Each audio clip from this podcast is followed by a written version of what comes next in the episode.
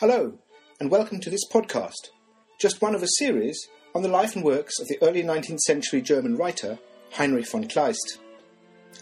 My name is Seán Allan, and I'm from the University of Warwick. And in today's podcast, I'll be talking about Kleist's novella, The Betrothal in San Domingo, with Professor Ricarda Schmidt and Dr. Steven Howe, both from the University of Exeter.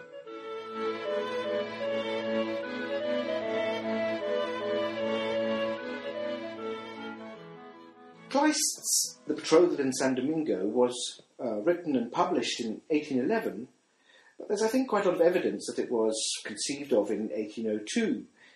But one of the things that I think is most striking about this story is that it was actually set in the immediate present. Refers to contemporary events of which Kleist's public would have been well aware. And I wonder if you could tell us, Steve, something about this kind of historical background. Sure, and um, you're right. I think it's the only one of Kleist's major works which has this kind of up-to-date setting. Um, usually, he puts the action back into early, earlier periods, um, whereas he here offers a version of, of modern European history, a fictionalised version of modern European history. Um, the story is set in 1803 on the island of San Domingo, um, what is now Haiti. Uh, Haiti was at the time long established as the most lucrative of France's overseas colonies, um, largely on account of its sugar plantations. Um, but with the outbreak of the French Revolution in 1789, um, it became something of a, a, focus for political debate on the rights and status of the colonial slaves there.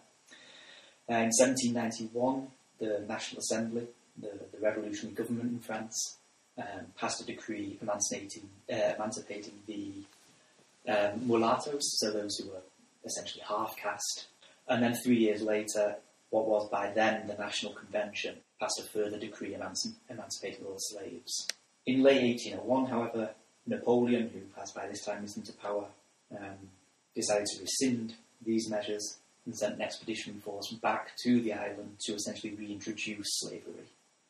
Um, so you had this bloody, violent conflict that followed, um, while the French had initial success, forcing the, the blacks to surrender uh, and imprisoning the leader, Toussaint Louverture. Um, they eventually succumbed to a renewed uprising under the leadership of uh, General Dessalines in late 1803, and on the 1st of January 1804, Haitian independence was declared. And so it's in that particular historical context that, that Kleist situates. And Kleist himself, of course, had uh, personal connections uh, when uh, he was imprisoned as a spy by the French. Uh, he was imprisoned in the very same fortress uh, in which this uh, black slave leader, Toussaint Louverture, had died. So, um, and he wrote about it to his sister uh, without any further explanation, sort of indicating that uh, Toussaint Louverture was at that time a very well known, established figure. You didn't need to gloss the name, um, it was something people talked about. I mean, people have described Haiti as the 18th century, 19th century Vietnam of its day. Yes, and um, another connection Kleist uh, had uh, was in 1802 when he was in Switzerland uh, and rented uh, a little island. Um, the brother of the person he rented the island from had actually himself died uh, in the struggles in Haiti. So people of Kleist today would have had their own stories to tell and exchange Yes. about the events on the island. Yes, and uh, the other thing, of course, it was very widely debated after the French Revolution. Uh, was revolution a good way to change a society or not? And um, in this story, we've got, as it were, a double take because there are references to the French Revolution and then, of course, uh, mainly to the Black Revolution. So we've got two revolutions uh, to think about here in this story. Of course, one aspect of the story that has fascinated critics and readers alike is Kleist's presentation of the Black Haitians and, generally speaking, how he presents the Black Revolution, the Black Slave Revolt on Haiti. I wonder, Ricarda, um, would you go as far as to say that this story could be conceived of as pro-black? Well, the narrator uh, starts quite starkly at the time when the blacks were murdering the whites. That sets um, quite a stark uh, context.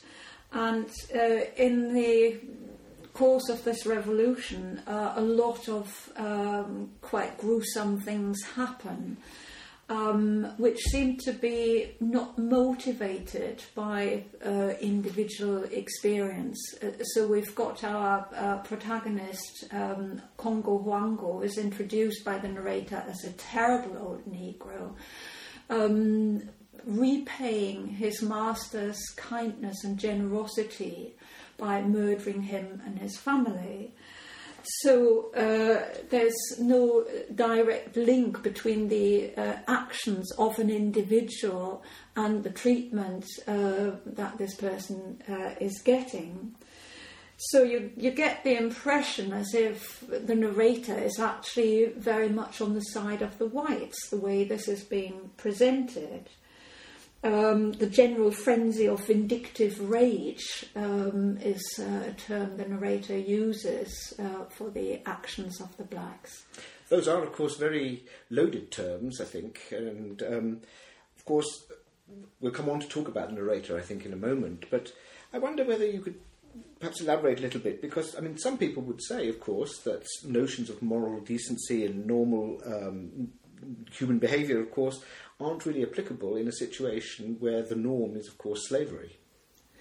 Yes, that uh, is true, but uh, we've got to look at what the story is doing, and the story uh, is trying to give some sort of motivation of um, the black action. So we've got uh, one general motive for Congo Hoango. Um, because he remembers the tyranny that had snatched him from his native land. So that is given as something, but it's in the context of there's this general um, tyranny and the individual decent people who are, uh, once it comes uh, to the outbreak of the rebellion, um, you know, they're not distinguished from the general tyranny at all anymore. We also have Baba uh, and her story um, is one of betrayal by a white lover who doesn't own up to the paternity of her daughter. And um, she is then punished uh, by her, her Villeneuve um, by whipping. And uh, as a consequence, uh, she uh, has a, a, lifelong illness. So uh, bits are given, but on the other hand, uh, there is not one character, one black character, from whose perspective all that black suffering is shown in detail. Of course, as the story unfolds, we learn quite a bit about the individual circumstances of the black protagonists in the story, and some might say that that evidence could be cited as something that challenges the value judgments applied by the narrator. How would you see that? I would say the details supplement and nuance the uh, presentation of the narrator. They provide some colourful detail of uh, injustices of slavery and the resentment it breeds. But had Kleist wanted to write an anti slavery story, I would think he could have done a lot better than this. And if we take Babekan as an example, she herself tells the story of her personal betrayal and her lifelong suffering to Gustav. But uh, we do not experience her suffering from her point of view. Um, so the consumption, for example, consumption is named as her illness um, as a consequence of her whipping. But consumption is not normally a consequence of whipping. Um, and she contracted that a good 15 years ago. She hasn't died, uh, nobody in her family has died either. Um, we're not shown how it affects her, we're not even uh, told that uh, she's uh, coughing. Um, Tony refers to her chest, but uh, interestingly, uh, at the moment she does it, she actually looks away from her chest and tells a lie. So uh, the whole story isn't geared uh, to telling the experience of slavery and um, how it feels to be a slave, but it's centered uh, on the awakening of Tony, uh, who uh, so far had identified with the blacks and is now getting into a situation where she sees what she and the blacks had done so far critically. So, would you say that the story is simply neutral on slavery? I think slavery isn't the primary issue of it. Uh, the issue is what happens uh, if you rebel against injustices. And uh, what is shown here is um, the people who rebel against injustices commit new injustices. So, injustice breeds injustice. Yes. Steve, maybe you could tell us a little bit more about the presentation of the black characters in the novella, because, of course, one of the most striking features of it is that very few of the characters are actually straightforwardly black. Yeah, and I think the the presentation of the characters is is quite complex in, in most cases. Um, I think we can probably distinguish between a kind of a, a, general representation of the blacks as a collective force in terms of their political, uh, the the attempt at rebellion, um, and also the presentation of one or two individuals who are sketched in slightly finer detail, although no, not not that closely, um, but you know aspects of whose characters also reflect on the blacks more collectively. I mean, the, the two main figures who are aligned on the black side in the in the story are obviously Congo Hoango and his partner Babekan. Um, Hoango is, as Ricarda mentioned, described as this terrible old Negro. Um, and so he's really the only character in the story who's unambiguously black, or one of very few characters. Yeah, in terms of skin colour, he's, he's un- unambiguously black, yes. Um, morally, the, the representation of the figure is slightly more complex. Um, with regard to readings that try to map these moral categories onto figures. Um, on the one hand, he is you know, fiercely determined for the black cause. Um, he's one of the first to um, take up arms when the revolution breaks out. Um, again, as Ricarda has mentioned, he, he kills his um, former master, Herr Villeneuve, despite the fact that he's been treated with relative kindness. And I think you would have to say Not relative only kindness. relative, um, in the context of the time, it was exceptional kindness. Um, because what he does uh, is far beyond, it's even against the customs of the country. So, you know, uh, if you look at it from a modern perspective and uh, you uh, find slavery abhorrent, uh, then it's all relative. But in the context of the time, he was going against the customs of his time. Yeah, I mean, I would agree with that. I, I, I do think that Kleist perhaps offers a slightly more critical view of Villeneuve than that, or rather not of Villeneuve himself, but of slavery more generally. Um, also, Hoango has no qualms about using Tony as, as bait to lure passing whites to their deaths. Um, he has these illegitimate children, and there's a, suggest- a kind of background suggestion of immorality there. Um, but this is tempered by the fact that he's actually shown to be loving towards those children. And even to Tony. And to Tony uh, as well. Stepdaughter. Um, and, and ultimately, that's why he surrenders to the whites, um, for, so, so as to avoid any risk of harm coming to his children. In the story, of course, the whites are represented by Gustav von der Ried and his uncle Herr Strömli, who, together with their family, are fleeing from the attacking black uh, uh, rebels and are moving from Fort Dauphin to Port-au-Prince. I wonder, is it possible to kind of characterise their political position and allegiance, Ricarda? Interestingly, they are not French. They're not uh, representing the French colonial power. They're Swiss and uh, are presented uh, as uh, quite naive characters to some extent. Gustav von der Ried uh, supports the French. He's in the service of the French.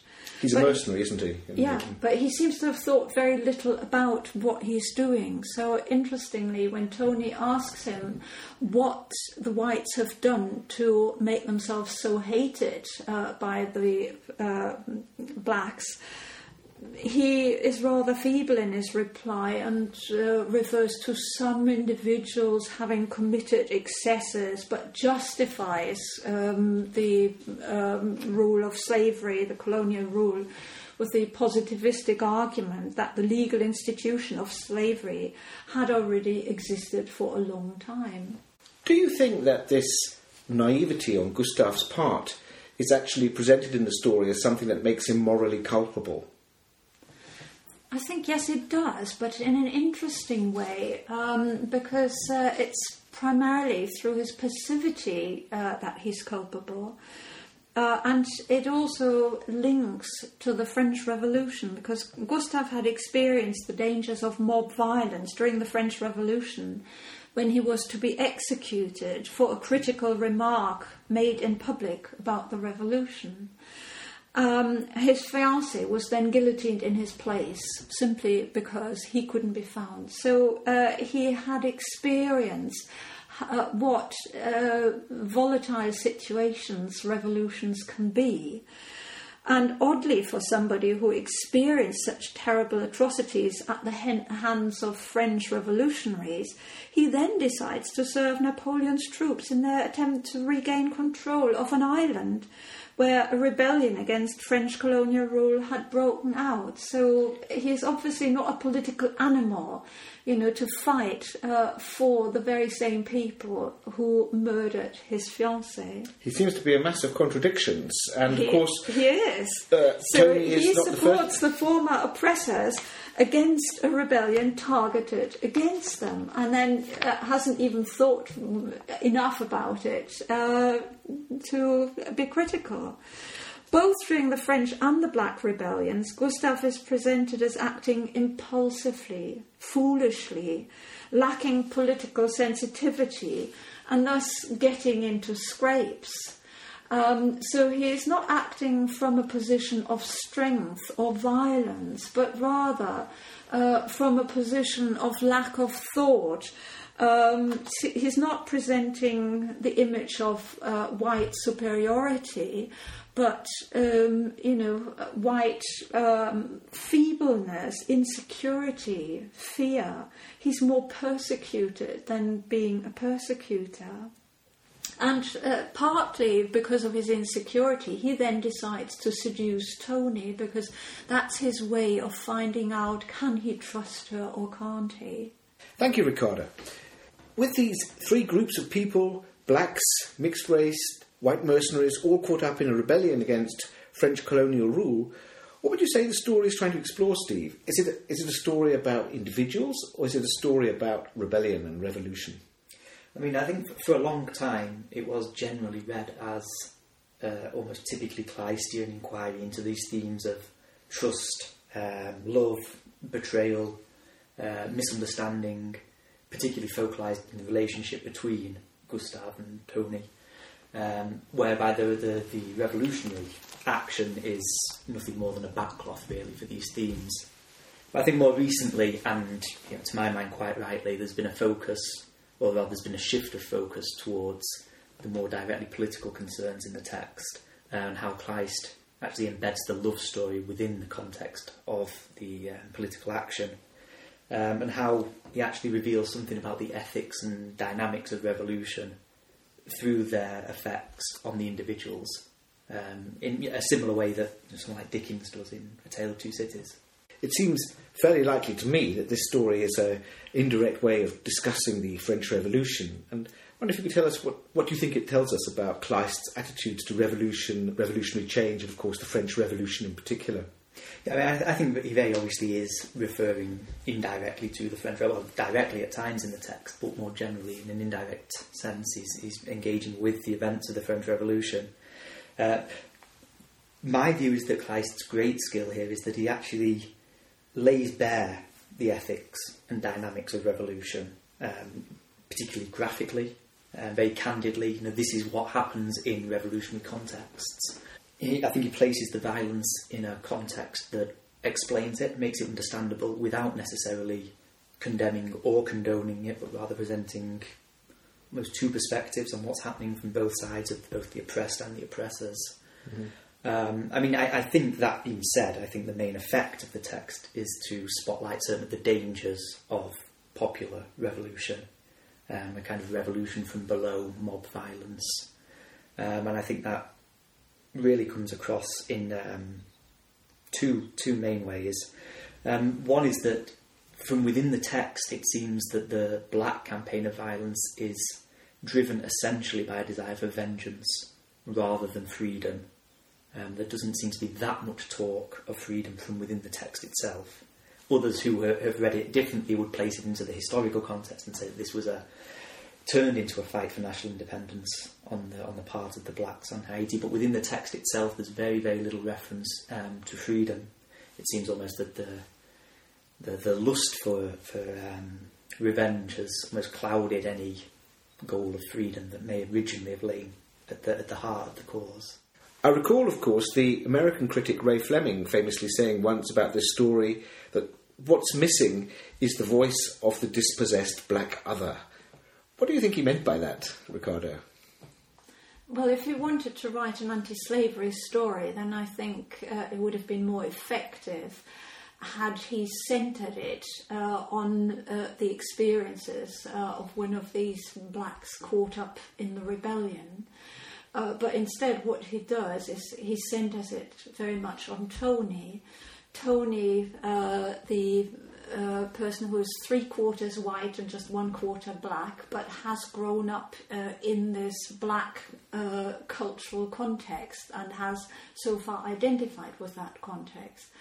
And um, what the story is mainly about is uh, this particular figure who has been used as bait uh, in luring white men to their death. She herself hasn't killed them, but uh, you know she used her sexual attraction to trap them to uh, get others to kill them. She's of course very young in the story, isn't she? Yes, that's also another uh, intriguing thing because she's 15. It's repeated three times. She's 15. Her mother is always referred to as the alte Babekan, old Babekan, uh, uh, and she's depicted as terribly decrepit, as if um, you know her age might interfere with her going to Europe. When uh, Gustav von der Ried uh, says he wants to marry Tony, he says, "Oh, and if her age permits, we'll get your mother to live with us in Switzerland." Mm. Uh, when you think about it, uh, Babekan um, is in all likelihood in her very early 30s, younger than Kleist was at the time he wrote the story. But Kleist quite deliberately hadn't wanted us uh, to see much of Babekan's perspective and her experiences. So beyond her little vignette of her betrayal by um, Tony's, Tony's father, her Bertrand, we don't get to experience uh, her, but we experience Tony. So the age difference between Tony and Babekan is artificially extended. Uh, in order to um, enable this the reader's identification uh, with this young Tony and uh, her first uh, falling in love and uh, a, a, non-understanding hostile parent. So uh, you know, it's it's not uh, the active revolutionary whose experiences and, and perspectives and suffering and physical uh, feeling is described. But Tony, you know, we are uh, getting into the inside of Tony, her guilt for what she's done. And of course, this is her first sexual experience, isn't it? Because mm-hmm. she's always forbidden to actually enter into sexual relations with the yes. men that she's supposed to entrap. Yes, and quite typical for uh, good Kleistian women. Um, they are completely committed to their men. If they're not, uh, they're immediately bad. And uh, Tony uh, here is sort of uh, predicated by Gustav's two emblematic stories. He virtually gives her the choice. The first story was uh, the black slave girl who uh, consciously, deliberately infected a master who had once uh, pressed her for sexual favours um, with uh, the yellow fever. And uh, her, his first question was, would uh, Tony be capable of such a thing? Uh, and that makes Tony see what she's done so far in a different light. Obviously, she hasn't slept with anybody because she was forbidden, but she lured them with her sexual attraction. And the second uh, one was the Marianne story, and that's presented as the story of um, infinite human goodness, um, and that's the story that um, Tony opts uh, for as a model, and she's of course given uh, the cross, um, the chain uh, with the cross that uh, the fiancé wore as uh, the sign of their betrothal. And uh, she follows in the footsteps of um, wanting self sacrifice for her beloved. So um, gender and, and race uh, converge in that, in this idea of uh, self sacrifice as being the morally good thing to do. And of course, uh, she uh, does die in the end. Uh, so the good woman is the dead woman. Towards the end of the story, just when Tony thinks she's on the point of taking leave of her mother and running off with Gustav, she tries to explain her allegiance by saying the following. She says, I have not betrayed you. I am a white girl and betrothed to this young man whom you are holding prisoner. I belong to the race of those with whom you are openly at war, and I will be answerable before God for having taken their side. I wonder what you make of that statement. The moral female position uh, is characterized by self sacrifice, by death and uh, yet there's a, a, sting in the tail because ultimately she is not following in Marianne's uh, footsteps because uh, Marianne had already uh, uh, had of course saved Gustav and Marianne died at the hands of uh, Gustav's enemies. But here, the moral position that Tony reaches um, she dies at Gustav's hands, and Gustav doesn't survive her on discovering what he has done. So it's a self sacrifice uh, that doesn't lead to anything noble uh, in the end. Um, and yet, I don't think you can completely simply say um, everything is negative because her death is described as um, her breathing out her beautiful soul. And uh, this beautiful soul, Schöne Seele, is of course uh, a reference uh, to classicism and uh, the notion of uh, morality. So, uh, in spite of not having achieved her ultimate aim, you know, she still has achieved that moral status. Uh, but uh, in typical Kleistian fashion, you know, there is uh, not simply the, this wonderful convergence between the moral status and then the, the, reward. she has achieved the moral status without getting the reward.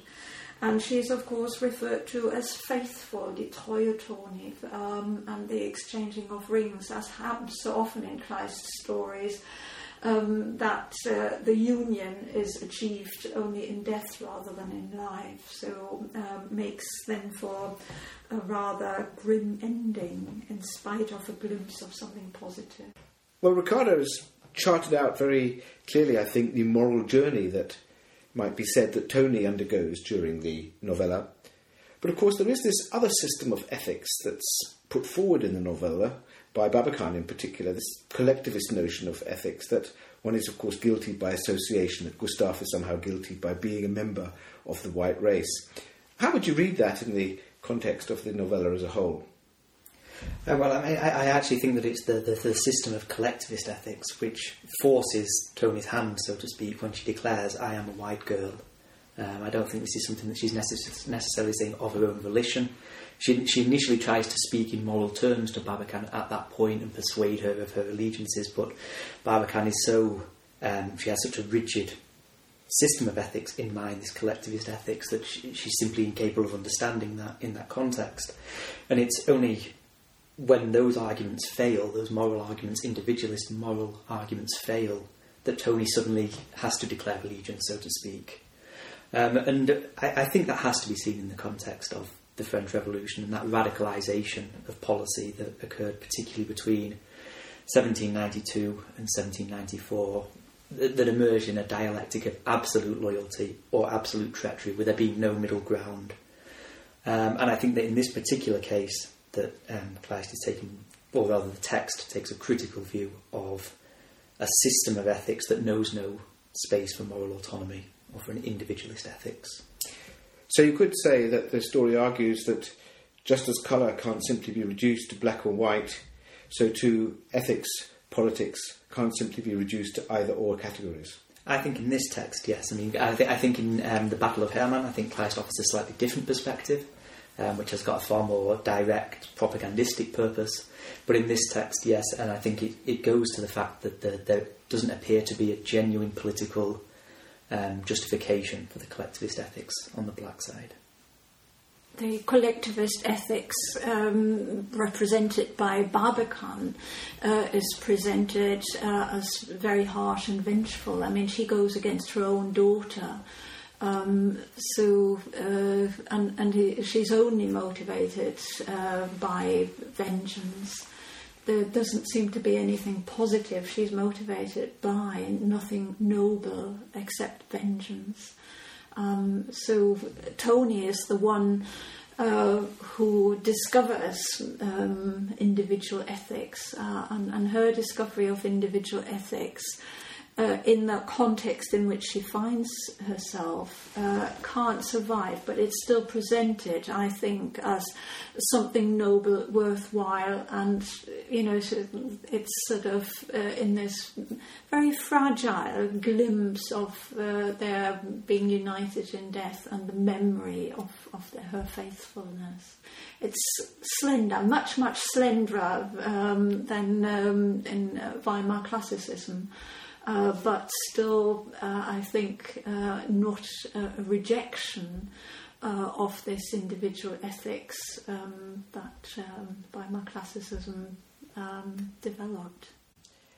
If we return to that remark by Toni, I am a white girl, that remark has prompted some critics to see this story as inherently racist because the individualistic concept of morality, this Kantian concept of morality, appears in the story to be aligned with the white cause. How far would you agree with that reading of the story? I'm sure you wouldn't. Well, the, the frame of the story seems to suggest it because it begins when the blacks were murdering the whites and it ends uh, with a mixed race person saying, I'm a white girl. But ultimately, I don't think the story is primarily about the Black Rebellion. It uses the Black Rebellion uh, to think about the French Revolution, to think about revolutions in general, and uh, what effect do they have on the individual and the moral choices? To what extent uh, does society change because uh, you abolish the ruling classes? I mean, the blacks murder all the whites uh, and then uh, themselves establish a murderous regime, just like in France, uh, the guillotine killed a lot and, you know, was in itself as murderous as the regime it, it was trying to abolish. So that's the kind of uh, thing that I think is the centre of the story. And uh, to me, the black and white is very much the frame. It was very topical, uh, and especially because. Um, it, it, was this added frisson that uh, the French Revolution was being turned uh, against the French. You know, they themselves were now uh, in the position of uh, being the oppressors. Uh, and that kind of turnaround, of course, uh, very much interested Kleist. So I think uh, it's a story about uh, general questions of power and morality rather than concretely race issues. Steve? yeah, I mean, just to follow on from that very quickly, I would say that also within the text itself, those characters who are guilty of thinking in what we would term as racial terms are Gustav and Babekan.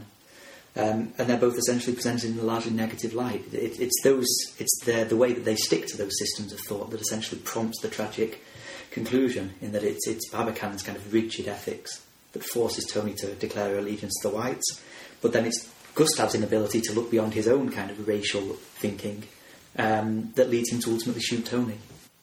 Well, given the extraordinary richness of Kleist's novella, it's probably hardly surprising that critics and readers have been so fascinated by it over the years. Thank you very much, Ricarda Schmidt and Steven Howe.